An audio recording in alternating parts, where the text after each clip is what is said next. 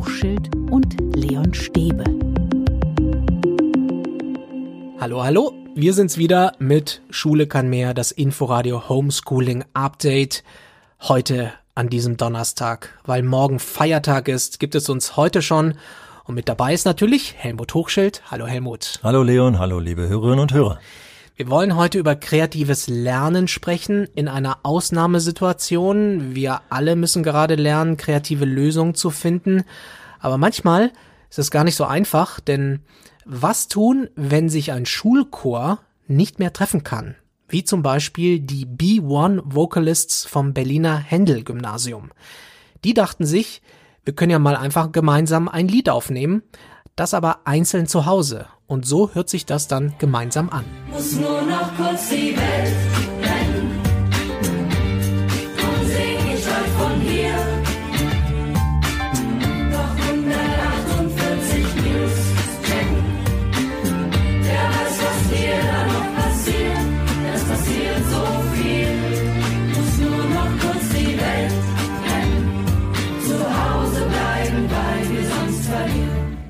Ich muss nur mal kurz die Welt retten. Drum singe ich heute von hier der Homeschooling-Chor vom Händel-Gymnasium. Helmut, ist doch der Hammer, oder? Man hat den Eindruck, man hört, wie viel Spaß die bei der Produktion dieses Stücks hatten. Man merkt gar nicht, dass alle ja gar nicht an einem Ort waren. Also alle waren jeweils zu Hause. Das ist offensichtlich eine hochanspruchsvolle Aufgabe und toll, äh, wie das gemeistert wurde. Und ich glaube, du hast ja auch Informationen, wie die Aufgabestellung war. Genau, wie haben die das gemacht? Der Lehrer Manuel Hase hat mir das erzählt. Jede Sängerin, jeder Sänger hat den eigenen Gesang zu Hause aufgenommen, einzeln, und damit die synchron sind und im Takt, hatten alle im Ohr den Takt mit der Playback-Musik. Und am Ende wurde dann alles zusammengemischt. Aber jetzt kommt der Clou, dass die Schülerinnen und Schüler den Weg, also die Lösung für dieses Problem selbst entwickelt haben. Und eigentlich sollte ja Schule genau das sein. Das ist wohl wahr und das ist so toll. Das ist eine Aufgabe natürlich auf sehr hohem Niveau und äh, viele Kolleginnen und Kollegen, Lehrerinnen und Lehrerinnen werden jetzt sagen, wie soll ich denn das mit meinen schaffen? Aber genau diese Art der offenen Aufgaben, die kann man auf jedem Niveau stellen und diese Art der Aufgaben lösen das Problem, dass wir sehr unterschiedliche Schüler haben, dass wir Menschen haben, die Differenzierung brauchen und hier kann sich jeder in seiner Art und Weise einbringen. Und als wir die drei Wochen bilanziert haben, Homeschooling von Kolleginnen und Kollegen gehört haben, dass äh, sie damit überfordert waren, dass sie ständig Aufgaben zurückbekamen, die sie korrigieren mussten. Hier ist nichts zu korrigieren, sondern hier kommt die Lösung. Oder dass Schülerinnen und Schüler oder eine Schülerin uns schrieb, die schrieb, ja, es fehlte uns das ständige Nachfragen können beim Lehrer. Das ist genau das, was sozusagen auch im normalen Unterricht falsch läuft, dass man ständig nachfragen sollte. Nein, man sollte miteinander, also die Jugendlichen hier, miteinander ins Gespräch kommen, wie komme ich zu einer Lösung. Es gibt auch ein Video auf YouTube, das kann man sich ansehen, den Homeschooling-Chor. Und das ist auch super für das Gemeinschaftsgefühl. Ja, natürlich, aber äh, genau das ist das Problem, dass das natürlich technisch nicht in allen Klassen möglich war. Also ich denke, hier ist es ein Gymnasium, da sind alle Elternhäuser ausgestattet äh, mit den entsprechenden technischen Endgeräten. Es ist ein musikbetontes Gymnasium, die haben natürlich die entsprechenden Grundlagen, das hat nicht jeder. Aber umso mehr müssen wir jetzt hier beide, glaube ich, ins Gespräch kommen und müssen nochmal klar machen, das kann man aber auch auf niederem Niveau machen. Also das ist absolut ein positives Beispiel. Es hat uns eine Mail erreicht von Evelyn, eine Mail an info at schule-kann-mehr.de und sie hat auch ganz andere Erfahrungen gemacht und sie schreibt, Zitat, träumt weiter. Schule, die Spaß machen kann, gibt es nur zufällig. Die traurige Wirklichkeit ist der Arbeitsbogen, in den eingefüllt wird. Keines der Kinder lernt selbstständig zu arbeiten, selbst in Projektwochen herrscht die Einfalt. Zitat Ende. Das ist eine Mail, die wir jetzt gerade frisch bekommen haben. Ja, und sie beschreibt natürlich mit Recht, das ist die Realität, aber das ist auch die Realität. Das vorherige Beispiel ist ebenfalls die Realität. Und äh, wir machen natürlich unter anderem auch diese Sendung und diesen Podcast, äh, um klarzumachen, versucht's doch mal anders. Und äh, das sind dann zum Beispiel eben offene Aufgaben. Das heißt, es geht so einfach los, dass man einem Kind, egal welchen Alters, doch mal sagen kann, du sitzt jetzt allein zu Hause, guck doch mal aus deinem Fenster und beschreibe mal, was du dort siehst. Das heißt, das ist eine Aufgabe, bei der schon mal erstmal klar ist, da gibt es kein richtig oder falsch, sondern er beschreibt. Man kann sich zwar vielleicht gut oder weniger gut ausdrücken, aber das ist genau das Differenzierende in dieser Aufgabe. Und wenn man jetzt nochmal an, ans Ende dieser Aufgabe setzt, ruf doch mal bitte einen deiner Mitschüler an, deiner Schüler deiner Wahl und äh, vergleiche noch mal, was der aus seinem Fenster sieht. Das heißt, es ist eine ganz simple Geschichte, aber man merkt, was hier an, an, an Anforderungen drinsteckt. Zum Beispiel, dass man so beschreibt, dass der Mitschüler am anderen Ende des Telefons erfährt, was er da sieht. Also so geht es schon los und es gibt kein richtig oder falsch, sondern hier wird Kommunikation angeregt. Aber Evelyn sagt, eine gute Schule, die Spaß macht, das hat eher was mit Zufall zu tun, wenn man zufällig die richtigen Lehrkräfte hat. Ja, ist die Frage, wie man Zufall definiert. Ich kann nur sagen, dass ich in den elf Jahren der Lehrerausbildung eben durch ganz viele Schulen gekommen bin und ich könnte jetzt keine statistische Zahl sagen, aber ich kann sagen, dass es in jeder Schule Lehrerinnen und Lehrer gab, die kreativ gearbeitet haben. Und es gab äh, Lehrerinnen und Lehrer, die eher traditionell mit Arbeitsblättern gearbeitet haben. Und sie hat natürlich völlig recht, nur mit Arbeitsblättern zu arbeiten, ist einfach äh, keine ja alltagsgerechte, gesellschaftsgerechte Art äh, zu unterrichten, weil das genau das ist, dass die Kinder nicht zur Selbstständigkeit erzogen werden, sondern offene Aufgaben, wo ich sozusagen Spielräume habe, an die Aufgabe heranzugehen. Und zwar den Spielraum nutzen nutzen kann, dass ich herangehe auf dem Niveau, dessen ich in der Lage bin zu geben. Das ist die Differenzierung, die dahinter steckt. Dann ergibt sich auch das, dass ein Kind mit so einer pädagogischen Förderbedarf äh, diese Aufgabe auf seinem Niveau nachvollziehen kann.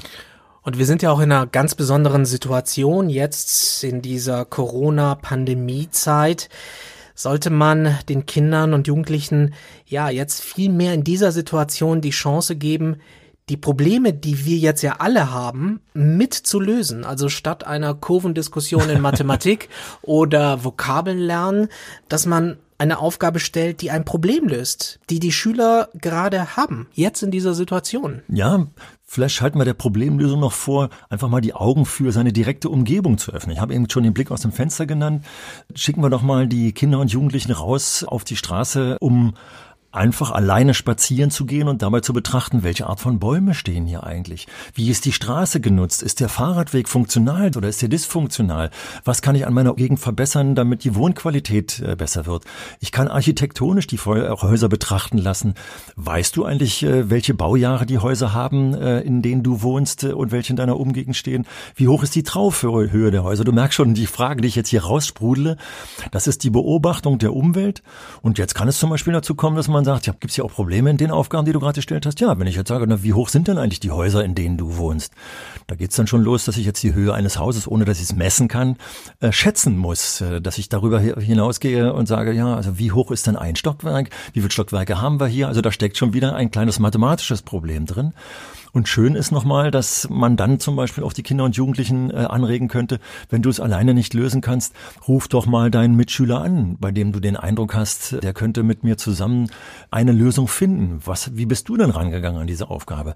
Lernen hängt so viel von Kommunikation ab und das ist das Problem, wenn ich in einer Zeit bin, wenn ich alleine bin.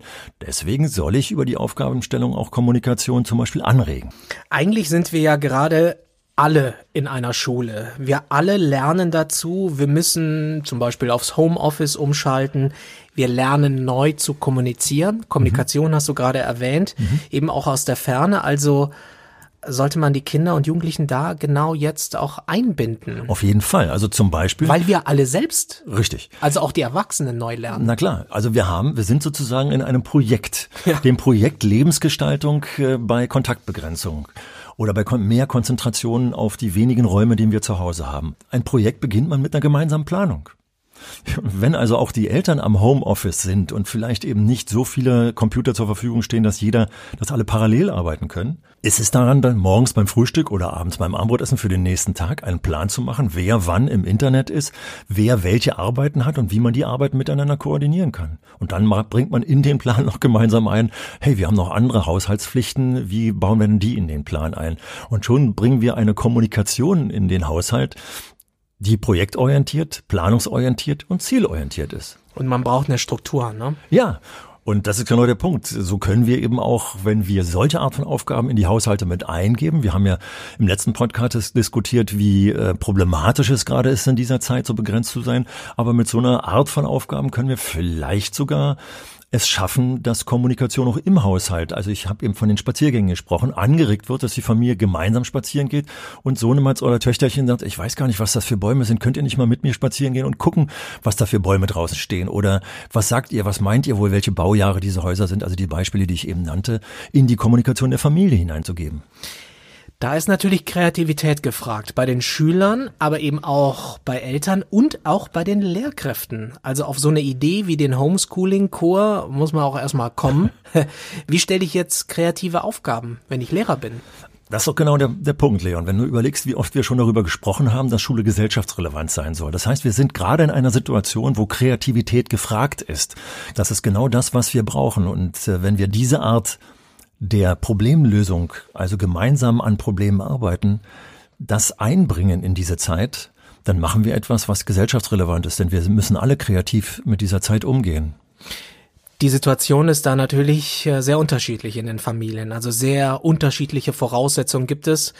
Also da muss man schon differenzieren dann. Ja, da kann man sich natürlich jetzt überlegen, äh, dass man eine Aufgabe stellt, bei der man sagt, äh, das kommt jetzt sehr spontan, aber dass man sagt, äh, mal doch mal ein Bild zu einer Situation, die dich in dieser Zeit besonders beeindruckt hat. Jetzt gibt es unter den Jugendlichen aber und unter den Kindern auch Leute, die gar nicht malen wollen. Da könnte man sagen, mach doch mal eine Audiodatei mit deinem Smartphone oder dem Smartphone deiner Eltern, wenn du kein eigenes hast, wo du deine Gedanken zu dieser Situation sprichst, wo du sie aufschreibst, Malen hatten wir schon, wo du ein Foto dazu machst. Oder, oder, oder. Also auch wenn wir hier die Herangehensweise an so eine Aufgabe, also eine bestimmte Situation, die ich eben nicht festlege, sondern auch noch relativ offen lasse, die dich besonders beeindruckt hat. Das können ja völlig unterschiedliche Situationen sein. Und wenn wir jetzt überlegen, was das für unterschiedliche Situationen sein können, eine schöne Situation, wie wir zu Hause zusammengesessen haben, aber auch eine Situation beim Spaziergang von einem Hund angebellt und gebissen zu werden oder was auch immer man sich Dummes vorstellt, dann haben wir hier eine Materialfülle, wenn wir wieder zusammenkommen oder wenn wir nicht zusammenkommen, dann aber vielleicht auch auf anderen Wegen zusammenführen, auf denen wir Unterricht aufbauen können, auf dieser Materialfülle. Wir müssen natürlich dann sehen, wann es wieder losgeht. Aber ähm, du würdest schon dafür plädieren, dass man das Thema Corona-Pandemie auch in die Aufgaben mit einbaut. Auf jeden Fall. Also auch selbst das, thematisiert. Das beschäftigt uns doch alle, auf, auf welchem Niveau auch immer. Der eine oder andere hört den täglichen Drosten-Podcast und ist auf einem hohen wissenschaftlichen Niveau und der andere ist einfach nur verärgert über die Beschränkungen, die er hat und wird auf diesem Niveau weitere Gedanken haben. Also wir merken schon, wie vielfältig das ist. Und das ist genau das, was traditioneller Schule, Arbeitsblattschule häufig stört nämlich dass Vielfalt fehlt. Und wir haben hier eine Vielfalt, mit der wir arbeiten können. Nehmen wir doch mal das einfache Beispiel, Grundschulkinder malen Bilder zu einem bestimmten Thema. Und dann gehen wir nachher, wenn wir wieder zusammenkommen und hängen die Bilder an die Wand und machen sozusagen im weitesten Sinne Bildinterpretation, indem Kinder ihre eigenen Bilder sich gegenseitig zeigen und äh, die Gedanken, die sie beim Malen hatten, miteinander vergleichen. Also dass der, der, der Maler seine Gedanken vergleicht mit dem, der auf das Bild schaut. Also ich glaube, die Hörerinnen und Hörer hören, was da für Potenzial drin steckt, was man hier insgesamt an Kompetenzen entwickeln kann, indem man die Kinder lässt, arbeiten lässt. Arbeiten lässt. Was sind noch so gute Ideen in der Corona-Zeit jetzt für Aufgaben, Aufgabenstellung, für Projekte? Hast du da mhm. irgendwas gehört? Ja, wieder auch ein Beispiel aus meinem Familienumfeld. Ich habe im letzten Podcast schon von der tollen Klassenlehrerin gesprochen, die einen Brief zu Hause äh, bei meiner Enkelin rumgebracht hat. In diesem Brief war eine Tüte Kressesamen drin. Und das ist so toll. Das ist ein ganz einfaches Projekt, was, was wahrscheinlich jeder Grundschullehrer äh, kennt. Aber dieses einfache Projekt in den häuslichen Rahmen reinzugeben. Ich habe dann mitgekriegt, dass sofort überlegt wurde, wo hole ich jetzt die Blumenerde her? Also meine Enkelin hat glücklicherweise einen Garten. Die muss also nur rausgehen und die Blumenerde holen. Ich habe heute gehört, dass Blumenerde äh, das neue Klopapier Klopapier ist, weil alle Leute oh pflanzen. Also, aber da geht ganz, ganz viel sofort los. Da wird überlegt, wo stelle ich denn jetzt die Töpfchen hin? Da kann ich sie raus in den Garten stellen, wer keinen Garten hat. Auf welches Fensterbrett stelle ich Also das ist zum Beispiel eine tolle Idee, etwas wachsen zu lassen, zu beobachten. Äh, man kann jetzt ein Protokoll schreiben, man muss kein Protokoll schreiben, man kann zum Beispiel Bilder, äh, Zeitrafferaufnahmen machen. Also da steckt auch wieder ganz viel Potenzial drin. Du merkst, ich fange an zu sprudeln. Du siehst die Kresse schon wachsen. ich rieche sie sozusagen schon förmlich. Wie ist denn deine Einschätzung? Es ändert sich ja gerade so viel mit dieser Krise. Es bewegt sich so viel ähm, was auch nach Corona wohl bleiben wird. Also wir werden danach über das Homeoffice ganz anders diskutieren, wenn wir dann auch über Schule ganz anders diskutieren.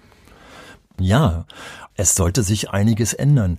Eben das, was Evelyn benennt, nämlich Arbeitsblätter, Unterricht, vielleicht noch von Arbeitsblättern, die schon seit zehn Jahren ausgeteilt wird, das kann es nicht sein. Und eher so eine nüchterne Sicht ne, auf Schule, wo sie sagt, ich, ich sehe das nicht, ich Ja. sehe nicht diesen Aufbruch. Ja, ja, umso mehr wäre meine Hoffnung, dass wir jetzt in eine gemeinsame Diskussion gehen. Also, dass der erste Elternabend zum Beispiel so aussieht, dass man auch mit den Eltern mal die Frage, die du gerade in den Raum gestellt hast, was lernen wir eigentlich daraus? Was haben Sie, als Sie meine Unterlagen beobachtet haben, fragt jetzt die Lehrerin oder der Lehrer, die Eltern, was ist Ihnen dabei aufgefallen? Was wünschen Sie sich? Haben Sie Ideen, äh, die ich noch mit einbringen kann? Also man kann jetzt so schön ins Gespräch gehen um aus dieser Zeit zu lernen, dass ich hoffe, dass das genutzt wird und nicht umgeschaltet wird, der Schalter umgelegt wird und traditioneller Unterricht as usual gemacht wird. Die Frage ist, ob es den Schulalltag überhaupt so schnell geben kann, auch wenn die Schulen selbst wieder öffnen. Das kann nochmal zu Kreativität äh, dann führen. Und das ist genau der Punkt. Gute, ich sag's jetzt einfach mal so, gute Schulen, gute Lehrkräfte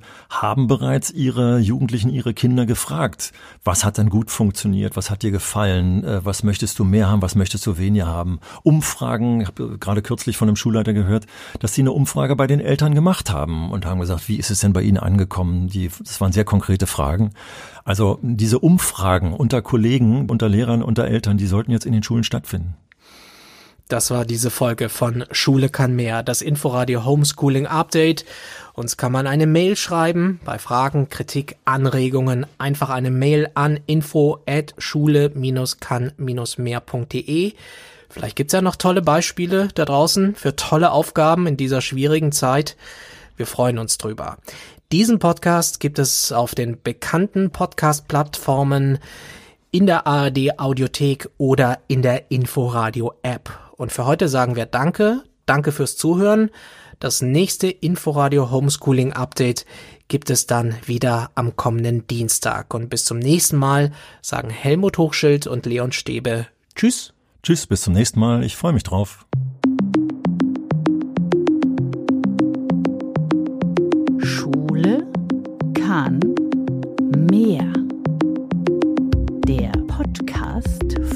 Helmut Hochschild und Leon Stäbe.